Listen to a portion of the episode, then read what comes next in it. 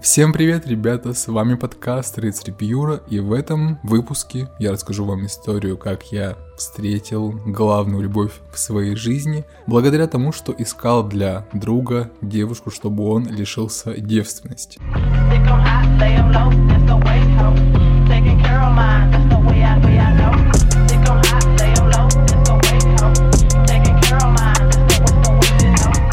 История из 2019 года. Я занимаюсь в зале своих друзей, его открыли два моих одноклассника, вообще красавчики, большой респект. И у них в зале есть стажер, 17-летний Андрей. Андрей это подопечный одного из моих одноклассников, который является владельцем этого зала. Он настолько сильно прокачался, что сам решил стать тренером и делает первые шаги в этом. У этого Андрея есть девушка Алена, которая занимается также в этом зале. Она также стажер, преподаватель дает растяжку, стретчинг. Алена невысокого роста, голубые глаза, отличнейшая фигура, большая мясистая попа, ведь помимо стретчинга и растяжки она еще занимается приседом и идет на КМС по этому движению. Андрея также природа не обделила красотой. Его внешний типаж Генри Кавилл, то есть он очень смазливый, но в то же время мужественный, короче, красавчик. Рост примерно метра восемьдесят, широкие плечи, но он занимается, собирается стать тренером, то есть очень красивая пара. В то время я готовился к соревнованиям по жиму лежа, довольно много времени проводил в зале и сдружился с Андреем. Весь зал пускал слюни на его девушку, Алену, которой 16 лет, но сам он боялся ее атаковать. Дальше поцелуев у них никуда не заходило.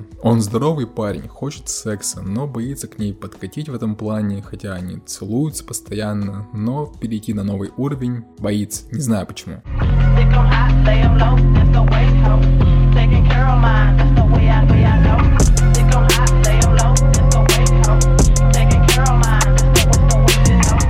События разворачивались осенью 2019 года. В тот момент я полгода отдыхал от серьезных отношений, только-только вроде бы как отошел от них, начал с кем-то ходить на свидание, с кем-то спать, но не было запроса на friends with benefits, не было запроса на серьезные отношения, не было запроса на one night stand, просто если что-то перепадало, то я ехал или ко мне ехали, в общем, в таком режиме жил. Я никого не искал, ничего для этого не делал. Если есть вариант, то пользовался им, и все. Недовольство Андрея в зале далее по отсутствию секса с каждым разом усиливается, и я решаюсь ему помочь. Нет, я не предлагаю себя, а я предлагаю помочь ему организовать свидание с Аленой какое-нибудь романтичное. Предлагаю снять на мои деньги квартиру, купить винишко, шампусик, нарезать фруктов, купить вкусняшки, свечи и позвать ее на романтический вечер. Вот такой я хороший друг. И естественно Андрей только за. В начале одной недели мы договорились сделать это в субботу. Наступает четверг, я спрашиваю, все в силе,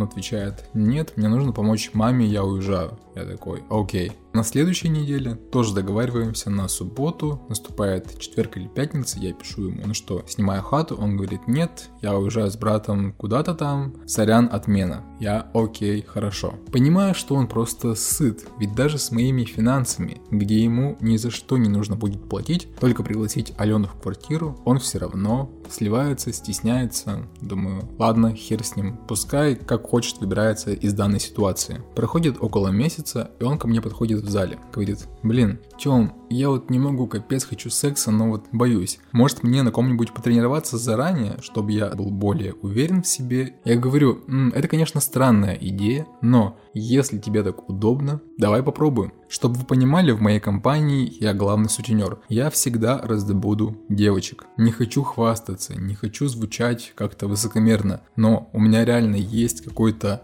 дар, талант, общаться в интернете и уламывать девушек в сети. Наверное, 90% девушек, с которыми у меня был секс, был секс на первой же встрече. Это было либо у меня, либо у нее. То есть до этого не было встречи на нейтрале. Как-то у меня получается с помощью манер ведения переписки, юмора, остроумия, голосовых, мемов, не знаю чего, в общем, вселить в девушку веру в свою адекватность, что мне не нужно доказывать свою адекватность на нейтрале. Ну вот так вот у меня получается, я не знаю, я не проходил никакие курсы по пикапу, не пользовался никакими шаблонами, скриптами, схемами, просто я знакомлюсь на сайтах знакомств уже с 2012 года. Я прошел весь ад dating'а с «спросил, увидел, полюбил» в ВК-приложение, Topface, бутылочка, друг вокруг, Tinder, Badoo, Мамба. И наконец-то я пришел к Pure'у, слава богу. Care of mine, way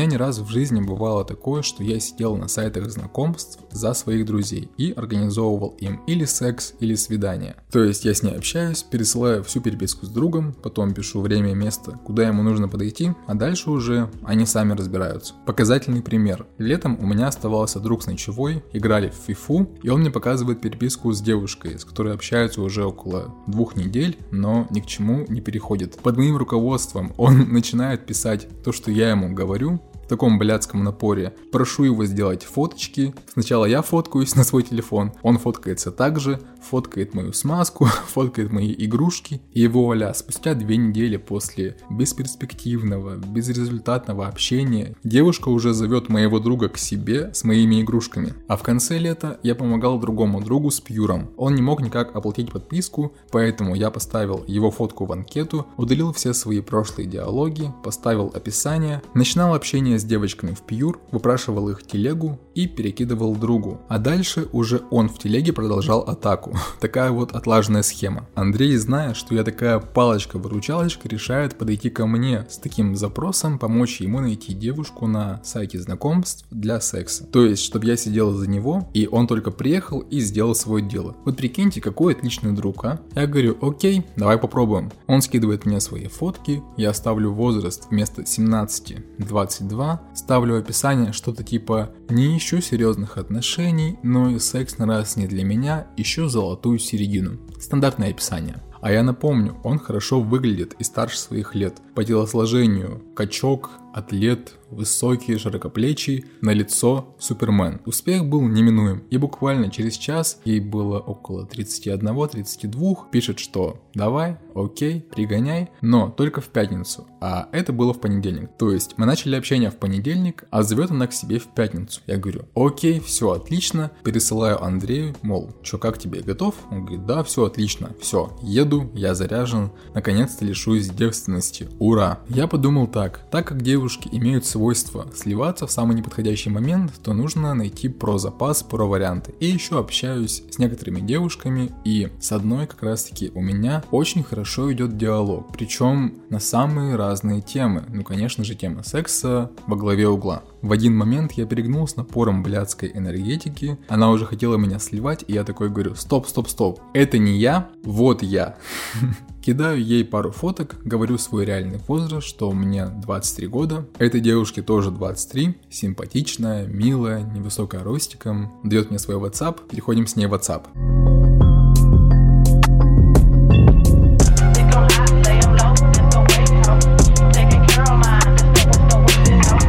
Какой же сайт я использовал для знакомств? Вы не поверите, но это тот самый зеленый, архаичный друг вокруг. Да, контингент, да, дизайн, но у друга вокруг есть одно громадное преимущество над другими сайтами знакомств, а именно, там не нужна взаимная симпатия, чтобы написать человеку. На друг вокруг ты можешь писать хоть тысячу сообщений в день. Главное в конце сообщения чуть-чуть менять смайлики, делать больше смайликов, меньше, и ты можешь рассылать миллионам людей одну и ту же рассылку. Далее из тех, кто ответил, начинаешь общаться и обрабатывать их. Качество качество людей не самое лучшее, скажем так, но с точки зрения результата и эффективности оно вполне работает, и красивые девушки там остались. Когда мы перешли в WhatsApp с этой девушкой, у нас очень гладко так пошло общение. В этот же день я к ней приехал, причем когда я стоял у ее подъезда, она уснула. Я позвонил ей, она встала, Дальше мы пошли на кухню, попили чаек полчасика, пообщались. Она была в таком черном халатике, где была видна ее немаленькая грудь, ее попка. Через полчаса на кухне она предложила, ну что, может пойдем спать на кровать? Я говорю,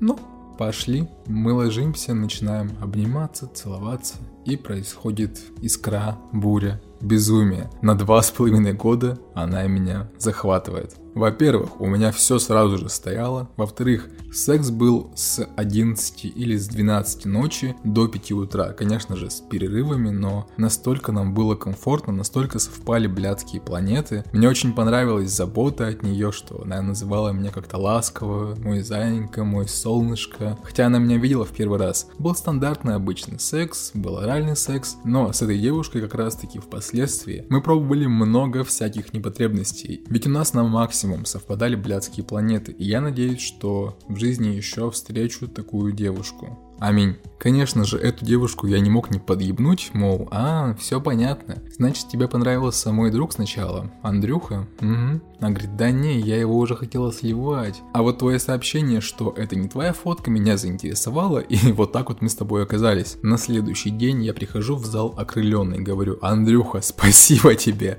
Благодаря тому, что я искал девушку тебе для секса, я нашел себе девушку для секса. Спасибо. Муа. Он в шоке от этой истории. Мой секс с девушкой из друг вокруг произошел во вторник. Я пришел окрыленный в зал в среду, а в пятницу Андрюха должен был ехать на свой первый секс с 30-летней дамой.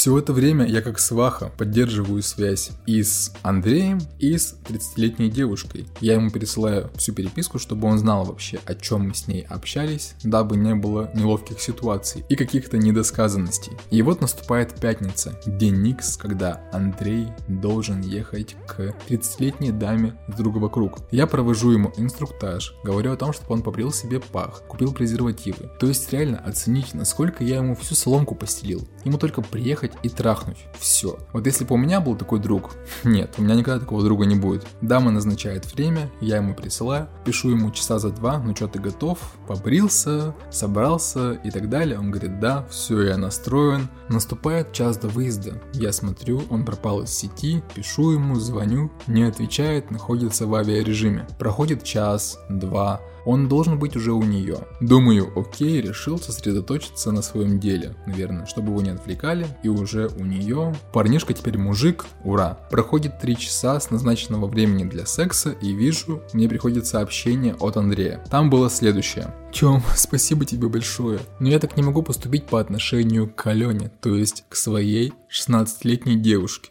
Я думаю, бля, ну ты, конечно, конченое сыкло. Я все для тебя сделал. Я с ней общался в течение, блин, пяти дней. Получал нюцы от нее. Присылал чужие, похожие на свои, дабы поддерживать это сексуальное напряжение. И в тебе, в сыкуне, только сейчас проснулось чувство совести по отношению к своей девушке. Нет, это не чувство совести, просто ты опять засал. После этого мы не общались в зале полгода, я ему даже не жал руку, потому что, блядь, чувак, ты конченый. А с этой девушкой, которую я встретил благодаря нему, я продолжил встречаться, и у нас довольно-таки забавная история знакомства получилась. И как вы думаете, лишил ли Андрей Алену девственности? Конечно же нет. Через два месяца после этих событий они расстались. У Алены появился другой ухажер из зала, клевый парень, и вот с ним как раз таки у них все получилось. А Андрей с внешностью супермена и с телом атлета до сих пор остается неуверенным в себе девственником. Такая вот грустная история. А с вами был Рыцарь Пьюр. Подписывайтесь на мою телегу, подписывайтесь на подкаст. Всем удачи, всем пока. Муа.